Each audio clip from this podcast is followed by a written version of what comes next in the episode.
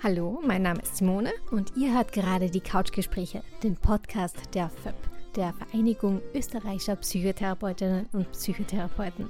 Neben mir sitzt zum ersten Mal Katrin Hofer vom FÖP-Vorstand, die ja in Zukunft abwechselnd mit Sabine Sammer-Schreckenthaler gemeinsam mit mir diesen Podcast moderieren wird. Ja, und da haben wir heute ein Thema, das meiner Meinung nach allzeit relevant ist. Also da gibt es eh genug Facetten zu besprechen und hatten wir auch schon mehrmals in den Couchgesprächen. Ähm, einmal haben wir auch über BDSM gesprochen und hier den Fokus gesetzt mit einer Expertin, die auch heute wieder zu Gast ist. Und zwar wollen wir diesmal ein bisschen das Thema allgemeiner halten und da geht es heute insbesondere um das Sprechen über die eigene Sexualität. Und da darf ich ganz herzlich begrüßen Magistra Astrid Pfneißl. Schön, dass du wieder bei uns bist. Danke für die Einladung, ich freue mich wirklich sehr. Astrid, wir konnten dich ja bei der FÖP-Akademie erstmals nun als Leitung für unser neues und schon etabliertes Sexualcurriculum gewinnen. Also du hast es eben jetzt überarbeitet und zeitgemäß überarbeitet ähm, wir möchten heute hier auch ein bisschen darauf eingehen, also wo wir wissen, natürlich ähm, haben wir dann auch so den Blick als Therapeuten, Therapeutinnen darauf, aber ähm, wir möchten natürlich auch Laien mit einbeziehen, also verschiedene Blickwinkel reinbringen. Ähm, aber was, was könnt, kannst du uns denn mal so als groben Überblick darüber erzählen, was sich auf dem Feld verändert hat? Ja, also wo du gesagt hast, hm, da müsste man was anpassen, das ist, ähm, ist einfach wichtig, da was zu verändern. Ähm, tatsächlich habe ich mich sehr gefreut, als ich ähm, von, vom Vorstand gefragt wurde, ob ich die Leitung übernehmen mag, weil ich im Curriculum ja schon gearbeitet und vorgetragen habe. Also ich kenne das Curriculum, es besteht ja schon einige Jahre und die Alina Kerber hat das ähm, sehr gut aufgebaut. Ähm, es gab ein paar Kleinigkeiten, die wir jetzt mal modifiziert haben für den ersten Durchgang, was mir persönlich ein sehr großes Anliegen war, zum Beispiel dass wir die Supervision ähm, verändern, dahingehend, dass wir momentan keine Supervision mehr drinnen haben und das ganz äh, ausgetauscht haben, damit wir mehr Selbsterfahrung im Curriculum äh, unterbringen können. Ähm, ich bin ja selber äh, Sexualtherapeutin. Ich habe damals meine Ausbildung bei der ÖGS gemacht mit anderen Psychotherapeutinnen aus unterschiedlichen Fachrichtungen. Und alle haben ähm, damals erzählt, dass niemand in der, im Fachspezifikum beigebracht bekommt, über Sexualität zu sprechen. Ich weiß nicht, wie es äh, unseren Zuhörerinnen zu Hause geht und wie es euch beiden geht, aber ähm, wir lernen das in der Schule nicht wirklich und wir lernen es auch in unseren Fachausbildungen tatsächlich gar nicht, Sexualität zu besprechen. Ich habe gestern ein sehr cooles Zitat von der Esther Perel gelesen, die gesagt hat, wir wachsen schweigend auf mit dem Thema und sollen dann plötzlich in der Lage sein, uns darüber auszutauschen. Und wie sollen wir das dann können, wenn wir es nie beigebracht bekommen. Ja, stimmt. Also ich finde, das am meisten kriegt man das ja eher durch Filme und Serien mit, dass man überhaupt über dieses Thema spricht. Also es ist so mein Empfinden. Das ist der einzige Kontakt mit Sprache über Sexualität, den wir haben die meiste Zeit. Und in unseren privaten Beziehungen sind wir aber dann häufig aufgeschmissen, weil wenn wir dann tatsächlich Themen haben, die uns wichtig wären zu besprechen, aber wir die Worte gar nicht verwenden können oder gar nicht wissen, es ist okay, manche Dinge zu besprechen, ist das gar nicht so einfach. Und als Sexualtherapeutinnen oder als Professionistinnen, die in dem Feld arbeiten wollen, ist es äh, unendlich wichtig, dass wir in der Lage sind, bestimmte Begriffe zu verwenden oder dass wir keine Scheu haben, das anzusprechen, weil dann haben ähm, viele Klientinnen erzählen mir, dass sie vorher schon bei anderen Kolleginnen waren und aber gemerkt haben, da gibt es so viele Berührungsängste und die trauen sich gar nicht nachzufragen. Und gerade beim Thema Sexualität trauen sich die Leute dann gar nicht drüber zu sprechen. Und deshalb war es mir für die Ausbildung ganz, ganz wichtig, dass äh, die Kolleginnen, die zu uns kommen, die ja auch in dieser Welt aufgewachsen sind und auch mit denselben Vorbedingungen, Vorbedingungen zu uns kommen, die Möglichkeit haben, in einem ganz sicheren Rahmen das zu üben und das ähm, ähm, trainieren zu können, da ähm, sich mit der eigenen Sexualität auseinanderzusetzen und auch die Sprache zu verwenden. Mhm. Das heißt, du sprichst ja da ganz einen wichtigen Punkt an, nämlich die Selbsterfahrung. Da hätten wir dann auch ähm, oder würden gern dann einen Blick drauf werfen. Ähm, der wird ersetzt auch durch die Supervision. Ähm, Thema Selbsterfahrung. Kannst du uns da vielleicht ein bisschen was erzählen? Was, wie tief geht es? Was, was bedeutet auch vielleicht mal ganz banal Selbsterfahrung und wofür ist es so wichtig? Ähm, also die Supervision wird ersetzt ähm, durch die Selbsterfahrung, nicht umgekehrt. Also wir haben dann jetzt viel mehr Selbsterfahrung drinnen. Und das ist ja der Hauptteil einer jeder psychotherapeutischen Ausbildung, weil wenn man mit, mit sich und den eigenen Themen nicht in Berührung ist und sich nicht gut auskennt, dann ist man ja auch nicht in der Lage, mit Menschen zu den Themen zu arbeiten. Und wie tief das geht, das wird sehr davon abhängen, wie die Gruppe, wie die Gruppendynamik ist, ähm, wie ähm, bereit die Teilnehmer und Teilnehmerinnen sind, ihre eigenen Anteile zu, zu teilen in der Gruppe. Ähm, ich habe es absichtlich so konzipiert, dass wir einmal einen Mann und einmal eine Frau haben, die das, die das leiten, damit es auch zwei unterschiedliche Methoden und Persönlichkeiten gibt, mit denen das äh, möglich ist. Beide haben mit der Arbeit ähm, viel Erfahrung. Brigitte Mooshammer-Peter ist eine Sexualtherapeutin, die seit sehr vielen Jahren in dem Kontext arbeitet und auch sehr viel Know-how mitbringt in dem Bereich. Also wir, ähm, wir versuchen so zu machen, dass ähm, einfach möglichst viel Auseinandersetzung mit dem Thema gelingen kann. Aber natürlich hängt es ja dann noch immer davon ab, wie die Gruppendynamik ist und wie wohl man sich persönlich fühlt. Hast du irgendwelche Tipps, wie man diese erste Hemmschwelle ähm, überwinden kann, um einmal über die eigene Sexualität zu reden? Ich habe hab den Lehrgang so konzipiert, dass ich tatsächlich die allerersten Einheiten machen werde, damit ich die Teilnehmer und Teilnehmerinnen auch kennenlernen kann. Und der erste Teil des Seminars wird sich mit Sexualität und Sprache beschäftigen und auch mit Selbsterfahrungsanteilen. Und meine Erfahrung ist die, wenn man selbst da vorne steht und selbst Offenheit hat in der Sprache und Worte direkt benennen kann und auch einen sicheren Rahmen anbieten kann, dann geht das manchmal super schnell. Also ich habe Gruppen erlebt, wo man innerhalb von ein paar Minuten über höchstpersönliche Dinge auch sehr gut sprechen kann. Und das kriegt dann eine sehr gute Eigendynamik, weil es ja auch großartig ist, solche Dinge endlich mal besprechen zu können und einen Rahmen zu haben, äh, wo man sich über, und Sexualität ist ja so spannend, wo man sich über so spannende Themen auch austauschen kann mit anderen Menschen. Ähm, mein Gedanke geht noch ein bisschen dahin, weil wir jetzt eben sehr auch in der Professionistinnenseite drinnen sind. Eh klar, auch weil wir ja über das ähm, Curriculum sprechen wollen, aber auch ähm, für unsere anderen Hörer und Hörerinnen.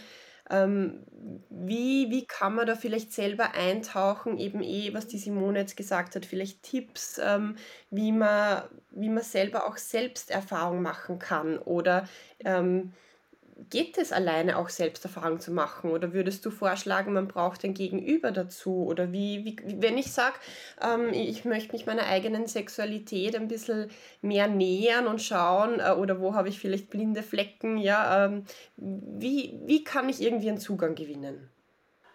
Da bietet das Internet ja eine unendliche Schatzkiste. Also wenn es um das Thema Sexualität äh, geht, ist das Internet fast wieder für gemacht. Ähm, wenn man gar keine Ahnung hat, wo man anfangen soll zu suchen, empfehle ich äh, Klientinnen immer erotische Literatur zu bestellen und einfach mal zu lesen oder ins Internet zu schauen. Es gibt viele Social-Media-Plattformen wie Joy Club oder fatlife.com oder ähm, Tinder auch oder alles Mögliche, wo man mit Menschen in Kontakt kommen kann und sehr anonym über das Thema sprechen kann, wenn man das möchte. Man kann aber auch einfach, ähm, man kann sich Pornos anschauen. Es gibt mittlerweile viele äh, Seiten auch, die speziell für Frauen gemacht sind, wo man sich Inputs holen kann. Und, oder äh, äh, Bücher, die ich sehr gerne empfehle, sind die von Nancy Friday. Äh, das, die sind sehr alt mittlerweile, aber wurden neu aufgelegt. Die Sexualität des Mannes und die Sexualität der Frau. Da gibt es Geschichten, äh, die Menschen anonym an sie geschickt haben, an die Nancy Friday, ähm, die einfach geschrieben haben über, über ihre sexuellen Fantasien und Vorlieben. Und das ist manchmal auch ein guter Start, einfach um mal etwas zu lesen und sich damit auseinanderzusetzen und zu schauen, wo merke ich denn, dass ich irgendwie mit Aufregung reagiere oder das könnte mich vielleicht interessieren oder da könnte ich vielleicht selber mal eine Geschichte dazu schreiben. Und ähm, wenn man mal einen Punkt gefunden hat, mit dem man beginnen kann, dann geht die Reise schon los. Wenn ich mit Menschen arbeite, die gar keinen oder kaum Kontakt zu ihrer eigenen Sexualität haben, dann sage ich immer, das ist wie wenn man eine Seminararbeit schreiben muss, von die, äh, die, die einen gar nicht interessiert. Und wenn man aber mal einen Punkt gefunden hat oder ein Buch gefunden hat, das passt zum Thema, dann hat man wieder drei oder vier weitere Quellen, wo man weiterschauen könnte. Und dann hat man wieder drei oder vier weitere Quellen, wo man weiterschauen könnte. Und genau dasselbe Effekt haben wir, wenn wir uns mit unserer Sexualität auseinandersetzen. Wenn wir da mal begonnen haben, reinzuschauen, dann wird das Thema immer größer und weiter und es tun sich immer mehr Wege und spannende Felder auf. Wichtig ist immer nur so mal einen ersten Ansatzpunkt zu finden. Ähm, wie häufig spielen denn eigentlich so Erkrankungen, also sowohl körperlicher als auch psychischer Natur, eine Rolle in der, in der gelebten und erlebten Sexualität? Ein Bekannter von mir, der als Sexarbeiter arbeitet, hat einmal in einem Vortrag gesagt, dass, er, ähm, dass wir alle unsere Behinderungen haben, auch in unserer Sexualität. Weil wir darüber nicht sprechen, ist das noch mehr tabuisiert als äh, das Thema psychische Gesundheit. Ähm, ab wann man dann von einer Erkrankung spricht, ähm, das ist dann wieder so eine Grenzlinie. Also wir haben im Curriculum auch ähm, die Frau Dr. Andrea Kottmel dabei, die Sexualmedizinerin, also die wird über tatsächliche organische Erkrankungen sprechen, die massiv in die Sexualität einwirken können. Also ein Klassiker wäre zum Beispiel Vaginismus. Bei Vaginismus verkrampft sich die Scheide so sehr, dass es nicht möglich ist, etwas einzuführen unter Umständen. Äh, und dann, macht das äh, äh, Penetration sehr schwer oder unmöglich. Also das sind dann tatsächlich diagnostizierbare Erkrankungen. Wir werden im ähm, Curriculum auch die Dr. Melanie Büttner drinnen haben, die ähm, in Deutschland auch einen großen Podcast, Podcast bei der Zeit hat und auch ganz viel spricht über Sexualität und Trauma. Und bei traumatischen Grunderkrankungen haben wir ganz häufig äh, schwere Somatisierungen im Körper. Das heißt zum Beispiel, dass Menschen ohnmächtig werden, dass sie Schüttelfrost bekommen, dass sie Fieber bekommen, wenn es darum geht, Sexualität zu erleben. Und ähm, da sprechen wir jetzt aber nicht von organischen Erkrankungen, sondern das ist etwas, was dann eindeutig psychisch bedingt ist. Aber beides kann sich natürlich massiv auf die Sexualität auswirken. Und klassisch in, im sexualtherapeutischen Bereich sind auch erektile Dysfunktion zum Beispiel oder Orgasmusstörungen. Mhm. Hat es dann oft die Ursache so in Traumata oder kann das auch irgendwie genetisch bedingt sein oder anerzogen oder so? Oder welche Ursache hat das? Was genau? Alle diese Erkrankungen, die ich gerade genannt habe? Oder zumindest ein Teil davon. Also tatsächlich ist es einfach ein, ein, ein, sehr großes Feld und deshalb haben wir ja auch verschiedene Expertinnen zu diesen Themen im, im Curriculum drinnen. Häufig ist es tatsächlich so, dass gerade in der, in der Sexualität, ähm, also wenn wir nicht sicher sind, dann schicken wir die Klienten oder Klientinnen immer zur Abklärung. Und selten ist es eine rein organische Ursache, also ganz selten ist es nur körperlich bedingt. Wir haben viel häufiger äh, psychische Faktoren, die da mit reinspielen. Bei Trauma ist es ein bisschen komplexer, weil ein, in unserer Kultur wird ein Trauma ja verstanden als, da muss sexueller Missbrauch vorgelegen sein oder man hat irgendwie ein, ähm, eine Naturkatastrophe erlebt zum Beispiel. Aber ganz häufig ähm, ist es so, dass Menschen einfach ähm, viele kleine traumatische Situationen erlebt haben, die viel schwerer ähm, dann greifbar werden und viel schwerer verstehbar werden.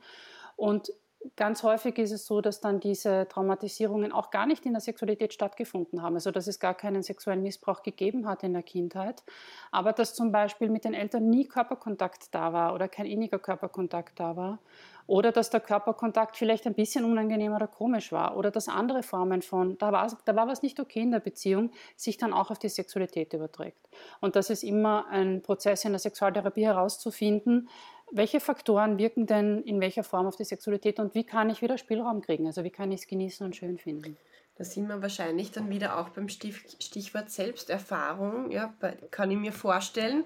Oder, oder frage jetzt so blau hinein. Also ähm, ich meine, ich kenne das selbst ja auch aus der Praxis als Psychotherapeutin, aber so aus deiner Sicht heraus ähm, nehme ich an, du, du, du nimmst das ganz viel wahr, auch in der Praxis, dass die ähm, Patientinnen und Patienten dann halt auch mit der Selbsterfahrung, mit der Zeit auch draufkommen, wo kommt denn das her? Ja? War es vielleicht ein zu viel an Berührung oder ein äh, zu wenig oder unangenehm oder ja, also nach was hat man sich gesehnt und wie hängt es dann wieder zusammen?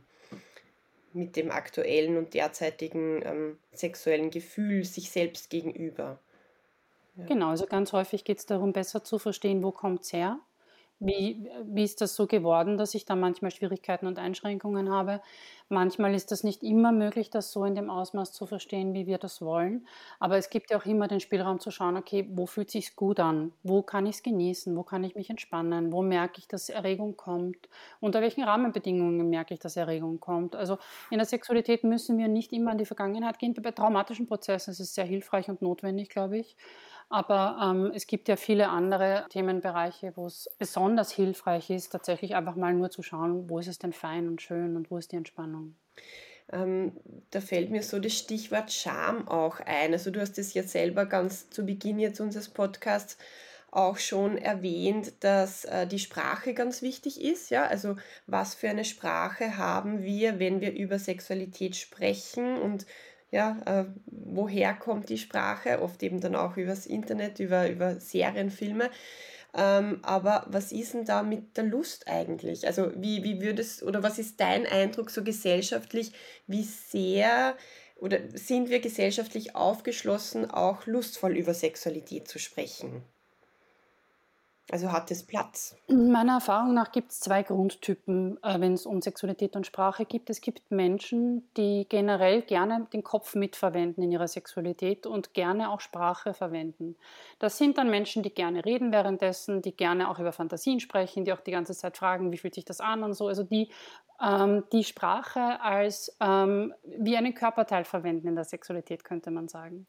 Und es gibt Menschen, die können viel besser abschalten und sich fallen lassen, wenn sie Sprache gar nicht verwenden. Die am liebsten hätten, dass sie gar nichts sagen müssten währenddessen, weil sie dann das Gefühl haben, sie tauchen tiefer ein und sie können den Kopf deaktivieren und, und äh, werden, können sich besser spüren und Sexualität mehr genießen. Worst-Case-Szenario ist, wenn sich zwei solche treffen und zwei solche miteinander Sex haben wollen, weil dann haben die einfach immer wieder Störungen in dem, wie sie tun miteinander.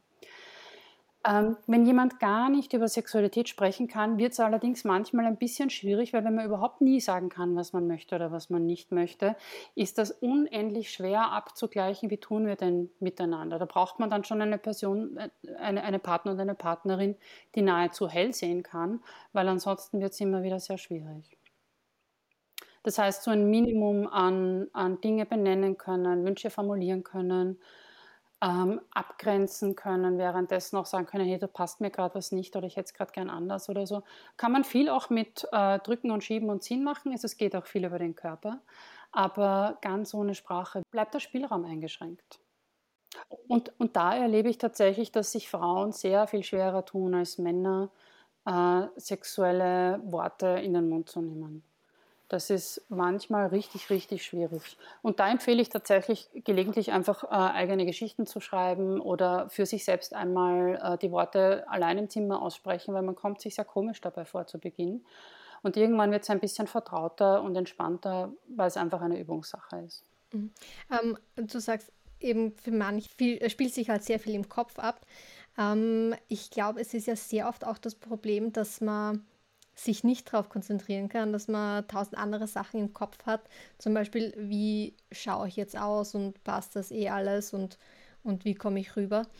Ähm, hast du da vielleicht einen Tipp, wie man das abschalten kann? Also wenn die ganze Zeit so eine Grund, das ist ja dann eine Form von Grundanspannung, wenn man gar nicht loslassen kann. Und das ist nicht das sexualisierte Gute Denken, von dem ich vorhin gesprochen habe, sondern das ist ein so wie du es gerade richtig beschrieben hast, eher so ein Kontrolle behalten wollen, ob man eh noch passt, so wie man ist, ob die Körperposition in Ordnung ist, ob man jetzt eh nicht zu laut wird oder ob man es eh richtig macht und so. Das ist meiner Erfahrung nach eher ein Hinweis darauf, dass man Schwierigkeiten hat im Loslassen und im Vertrauen. Und dann geht es häufig darum, erst einmal in dieser Beziehung mit diesem Menschen mehr Innigkeit erleben zu können. Meistens hat es etwas damit zu tun, selber sich zu erlauben, mehr sichtbar zu werden als der Mensch, der man ist, auch mit den eigenen Unsicherheiten und Unzulänglichkeiten. Und äh, wenn, man, wenn dieses Vertrauen da ist und wenn man sich wirklich zeigen kann und fallen lassen kann, dann geht der Teil im Kopf weg, wo man so viel noch äh, kontrollieren und festhalten mhm. muss. Ähm, in, gerade in Beziehungen ist es ja sehr oft so, dass man immer wieder zu gewissen Mustern fällt, also in, in der Partnerwahl vor allem. Gibt es das in der Sexualität auch? Naja, das hängt ja zusammen. Also wenn man, wenn man zu einer Grundstruktur in der Partnerwahl tendiert, dann hat man meistens auch das Sexualitätsmuster mit dabei. Es ist ganz selten so, dass es da ganz große Unterschiede gibt.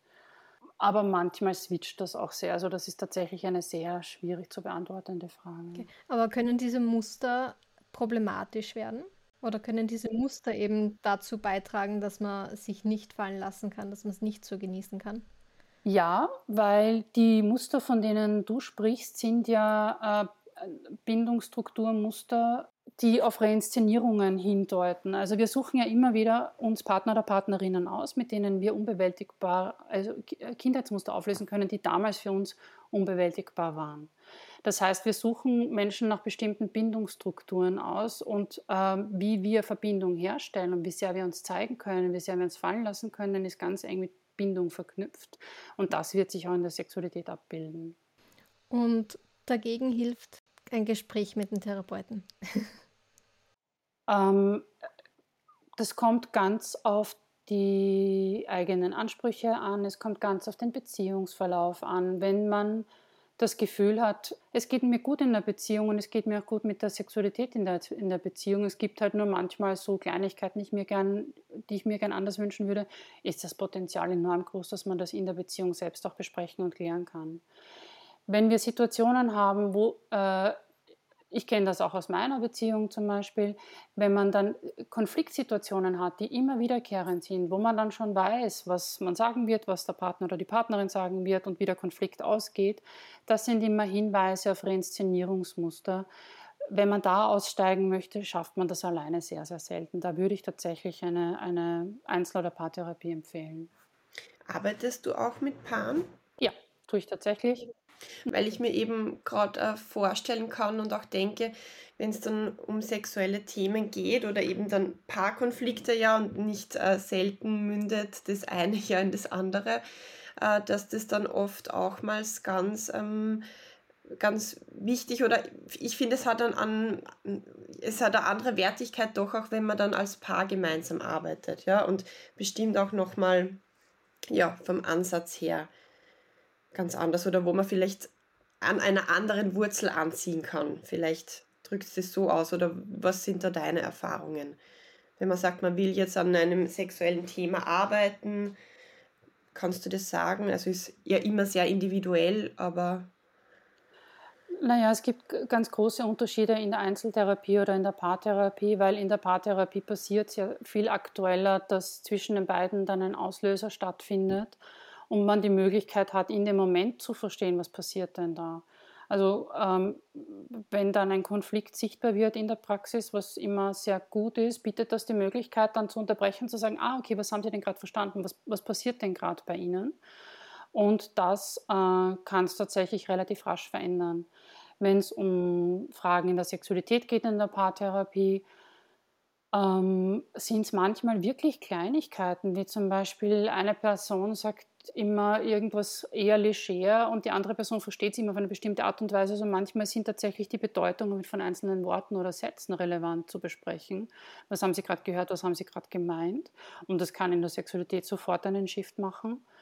Ähm, manchmal ist es so, dass, ähm, dass es aber, also so wie ich das heute vorhin schon erzählt habe, wenn eine Person, die wahnsinnig gern ganz viel redet und die andere Person gar nicht redet oder überall dort, wo wir ganz fundamentale Unterschiede haben, indem wir Sexualität präferieren, da kann dann eine Sexualtherapie in der Paartherapie sehr, sehr schwierig sein oder einfach länger Zeit brauchen. Bei Einzeltherapien, die mit Sexualität verbunden sind, gibt es einfach immer die Möglichkeit, da noch viel mehr in die, in die Geschichte zurückzugehen, Traumaarbeit zu machen, ähm, das noch viel, viel gründlicher aufzuarbeiten. Die Möglichkeit habe ich in der Paartherapie nicht in der Dimension. Mhm. Ja, also weil ich denke jetzt noch an unsere Hörerinnen und Hörer, die vielleicht ähm, die Themen auch bei Therapeuten angehen möchten ja und sich fragen, wäre es denn da sinnvoller, mit meinem Partner, mit der Partnerin zu kommen oder ist es einfach auch ein Thema, was ich mir allein anschauen will, soll, kann, es da bestimmte Eckpunkte gibt, wo man vielleicht sich leiten lassen kann? Meiner Erfahrung nach kommen die äh, Leute eh schon zu mir mit einer Vermutung, was mehr Sinn macht. Und meistens haben sie ein eigenes Gefühl dafür und das stimmt auch immer. Also manchmal ist es mehr ein Paarthema, weil die Sexualität nicht kompatibel ist oder weil es irgendeine Beziehungsdynamik gibt, die ganz stark in die Sexualität reinwirkt. Und manchmal gibt es sowas wie ein, jetzt bin ich schon in der dritten Beziehung und wiederhole dauernd dasselbe und merke, ich komme da nicht weiter und ich möchte mir das mal für mich anschauen. Ähm, aber die Leute haben normalerweise ein, ein gutes Gefühl dafür, was da mehr Sinn macht.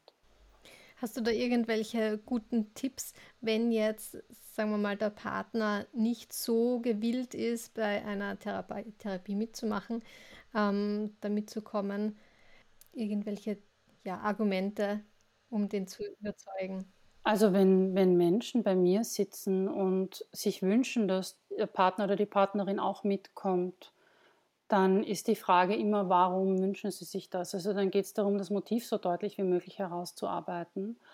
Und ähm, wenn das auf einer höchstpersönlichen Ebene verstehbar wird, dann ist da immer irgendeine Not dahinter oder ein ganz ein dringendes Bedürfnis. Und nicht selten ist das Bedürfnis, ich wünsche mir aber so sehr, dass das in dieser Beziehung gut läuft. Ich wünsche mir so sehr, diese Verbindung wieder zu spüren und so.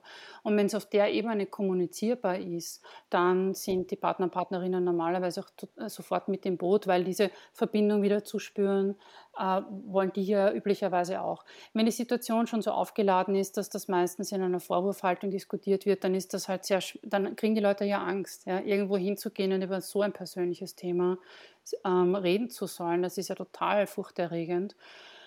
Ähm, und deshalb äh, ist alles, was zusätzlich noch Angst macht, nicht hilfreich. Aber wenn es verstehbar wird, warum, warum das jemand möchte und wenn jemand in der, in, dem, in der eigenen Not spürbar wird, dann äh, verändert das normalerweise den Zugang sehr deutlich. Noch ein etwas anderes Thema, ähm, und zwar die Transgender-Thematik würde uns auch noch interessieren, was du denn dazu sagst, weil geht man nach ähm, den Medien oder den Nachrichten derzeit oder ich kenne es selber natürlich dann auch aus der Praxis, ähm, dann gibt es derzeit, ich sage zu der Zeit einmal, ja, eben unter Anführungszeichen, äh, schon viele Menschen, die sich ihrem zugewiesenen Geschlecht, quasi in dem sie geboren worden sind, nicht ähm, wohlfühlen, nicht zugehörig fühlen. Ähm, ist deine Erfahrung, dass es so dieses Ausmaß daran ja, schon immer gab oder was hat sich da verändert? Ja? Oder wurde es tabuisiert oder ist es ein Trend? Ähm, tatsächlich habe ich ähm, so eine Spezialisierung auf das BDSM- und Polyamorie-Thema, dass ich eigentlich gar keine äh, Klientinnen mehr aus diesem Bereich habe. Ich freue mich aber sehr, dass wir fürs Curriculum Johannes Wahaler gewinnen konnten, der ja seit vielen, vielen Jahren die Courage aufbaut und dort auch sehr viel im, ähm, im Transbereich an Expertise aufgebaut hat. Und ich äh, bin sehr zuversichtlich, dass wir da dann mehr darüber erfahren werden. Meine persönliche Vermutung ist die, dass wir in einer, in einer Welt leben, die weniger Identifikationsmöglichkeit anbietet, weil diese Geschlechterrollen ein bisschen zerfließen, die alten Geschlechterrollen nicht mehr passen. Wenn ich Menschen in der Praxis gesehen habe mit diesen Thematiken, hatte ich ganz häufig das Gefühl, dass es viel damit zu tun hat, so eine eigene Zugehörigkeit finden zu wollen und ein eigenes Ich finden zu wollen, das stimmig ist und das manchmal nicht zum klassischen Männer- oder Frauenbild passt, sondern irgendwo dazwischen landet. Und dass die Kultur heutzutage das auch möglich macht, so eine Identitätssuche auch anzubieten. Ja, ich denke, die Identifikation, die du da ansprichst, ist ein ganz ein äh, wichtiger Bereich, ja, weil, also, weil ja auch die Entwicklungen auch von Männern und Frauen ähm, doch dann wieder die zerfließenden Rollen, also dass es nicht mehr so starr ist, das ist ja auch was sehr, sehr, sehr Gutes und, und Fortschrittliches und gleichzeitig ist es eben ähm, auch oft schwierig dann, ja, sowohl für Männer, für Frauen, ja, äh, wo, wo, wo gliedert man sich da ein? Ja, oder, oder was verstehe ich drunter? Also da, ja, ich merke, wenn wir da jetzt gerade das Thema anschneiden, das macht so vieles auf. Ähm, um vielleicht noch ähm, das Thema BDSM noch einmal anzusprechen. Ich denke mal, gerade momentan mit diesen ganzen Vorwürfen, Anschuldigungen, MeToo-Bewegungen, da wird es sehr oft gesprochen eben von Gewalt und sexueller Gewalt. Und bei BDSM spielt natürlich sehr viel Vertrauen eine große Rolle. Nach außen hin, denke ich, wirkt das sehr oft wie ja, Gewalt. Spricht, sprichst du in dem Sinn von Gewalt, ja, in diesem Setting? Danke dir für die Frage und die Verwirrung, die du hast, bildet, glaube ich, ziemlich gut ab, wie es den meisten Menschen mit dem Thema geht. Und die Verwirrung ähm, hat auch mit dem Begriff zu tun, weil der erste Mensch, der den Begriff verwendet hat, war Richard, von, Richard Freiherr von Kraft-Ebing. Und das war ein Gerichtspsychiater. Der hat äh, als Sachverständiger für, äh, für das Gericht gearbeitet und hat Fälle dokumentiert, wo tatsächlich sexuelle Gewalt vorgefallen ist. Und für diese Fälle hat er den Terminus Sadomasochismus erfunden. Und später ist derselbe Terminus, Sadomasochismus, verwendet worden für Leute, die Dinge praktizieren, die vollkommen einvernehmlich sind, die gar nichts mit sexueller Gewalt zu tun haben. Das heißt, wir haben ein Wort für zwei ganz unterschiedliche ähm, ähm, Ereignisse. Im neuen ICD-11 ist Sadomasochismus nur mehr in dieser Form drinnen, wie es der Kraft Ebing gemeint hat, wenn jemand gegen den Willen einer anderen Person Sexualität mit Gewalt verbindet. So haben wir es noch immer. Alles andere wird mittlerweile als ähm, nicht mehr krankhaft verstanden und auch nicht mehr diagnostiziert. Und von BDSM, also von dieser gesunden Form von BDSM sprechen wir tatsächlich nur dann, wenn ähm, das, was passiert, von allen Beteiligten gewollt wird. Also die Konsensualität ist ähm, äh, oberstes Prinzip und darf nicht gebrochen werden. In dem Moment, wo die Konsensualität verlassen wird, also selbst wenn jemand sagt, ja, okay, ich möchte das und dann zwischendurch feststellt, na, jetzt möchte ich es doch nicht mehr und es wird weitergemacht, dann sind wir wieder im Bereich der sexuellen Gewalt. Und deshalb ist es immer wieder äh, relevant äh, abzuklären, passt das noch oder passt es nicht mehr. Das ist dann in dem Moment wahrscheinlich aber auch schwierig, vielleicht, also vor allem wenn man sich noch nicht so kennt ähm, und man ja, ist dann in dieser Situation, dass ein Part nicht mehr ganz einverstanden damit ist, aber vielleicht kommt's dann, kann man es nicht so richtig kommunizieren, dass das jetzt, dass die Grenze erreicht ist. Ähm, oder hast du da bestimmte Tipps, damit das nicht passiert? Ja, da gibt es da gibt es verschiedene Empfehlungen. Die eine Empfehlung ist ohnehin, dass man, dass man, bevor man sowas zum ersten Mal macht oder die ersten Male macht, dass man sehr gründlich bespricht, was man machen möchte, wie man es machen möchte. Da gibt es eine äh, amerikanische Domina, die viel unterrichtet, die heißt Midori. Die macht auch so Erklärungsvideos, wie man das gut besprechen kann, was man besprechen kann und wie man das macht. Ähm, sehr empfehlenswert ist auch, nur mit jemandem anzufangen, mit einer Person anzufangen, die da selber schon ein bisschen Erfahrung darin hat. Weil wenn beide sehr unsicher sind, passiert es viel eher, dass sich eine von beiden äh, überfordert. Und ähm, natürlich ist es für manche Menschen schwierig, dann währenddessen zu sprechen oder rechtzeitig Stopp zu sagen. Deshalb vereinbart man auch zum Beispiel Handzeichen oder man fragt immer wieder so auf einer Skala von 1 bis 10, wo, wo bist du gerade? Geht es dir noch gut oder geht es gerade runter? Ähm, passt das noch für dich oder nicht? Dann muss man auch nicht sagen, kurz drüber nachdenken und sagen, ah, okay, ja, ich merke, ich fühle mich noch wohl, aber ich kriege auch ein bisschen Stress oder so, weil das zu reflektieren und benennen zu können, das ist ja nicht immer so einfach, wenn man in einer sexuellen Situation ist. Und ähm, deshalb gibt es Skalierungsmittel, es gibt das Ampelsystem. Es, es, hilft sehr, wenn jemand schon ein bisschen Erfahrung hat und nachfragen kann. Ähm, man kann auch besprechen, dass bestimmte, ähm, also manche Menschen werden sehr starr, wenn sie in, ein, in, eine Situation kommen, wo es ihnen nicht mehr gut geht. Und man kann zum Beispiel sagen, wenn ich gar nicht mehr reagiere, ist das ein Zeichen für, da geht es mir nicht mehr gut. Aber die Grundempfehlung ist immer Baby Steps, so langsam wie möglich, so vorsichtig wie möglich anfangen. Ja, ich glaube, dann kommen wir so zum Ende von unserem heutigen Podcast, von unserem Gespräch. Oder Simone, hast du noch was, eine Frage, die dir auf der Zunge brennt? Mhm, es ist eigentlich schon alles geklärt, außer ähm, Astrid, hast du vielleicht noch irgendwelche abschließenden Worte oder irgendwelche Wünsche? An die Gesellschaft zum Beispiel? An die Gesellschaft. Ich würde mir tatsächlich wünschen, dass ähm, Sexualität mehr Raum bekommt. Wir sehen das in der Forschung abgebildet, dass es weniger Forschungsförderung gibt für Sexualität. Es ist immer noch so ein, oh wow, da sagt jemand äh, Sex oder Penis in den Medien und das ist immer noch aufregend, wenn jemand sowas tatsächlich bespricht. Und ich sehe es halt einfach dauernd in der Praxis, wie einsam es Menschen macht, wenn sie über ihre eigene Sexualität nicht sprechen können und auch welchen Verlust an Lebensqualität es bedeutet, wenn Sexualität nicht so möglich ist. Wir haben viele Jahrhunderte von christlicher Sexualerziehung hinter uns und uns wurde irgendwie beigebracht, dass Sexualität eher gefährlich ist oder nicht vertrauenswürdig und etwas ist, wofür wir uns schämen sollen. Und im Grunde ist das Gegenteil wahr, dass es ganz viel an Lebendigkeit bedeutet, wenn man mit der eigenen Sexualität in Kontakt sein darf und das leben kann. Und da würde ich mir schon sehr wünschen, dass wir dafür mehr Raum bekommen. Sehr schön. Ich denke mal, der Podcast ist ja zumindest ein kleiner Teil davon. Vielleicht jetzt manche Hörer gewillt, ein bisschen offener über das Thema zu sprechen oder mehr über Sexualität zu sprechen. Das wäre schön. Gut, dann bedanken wir uns vielmals bei dir Es war wieder sehr spannend, sehr interessant. Vielen Dank, Astrid. Dankeschön.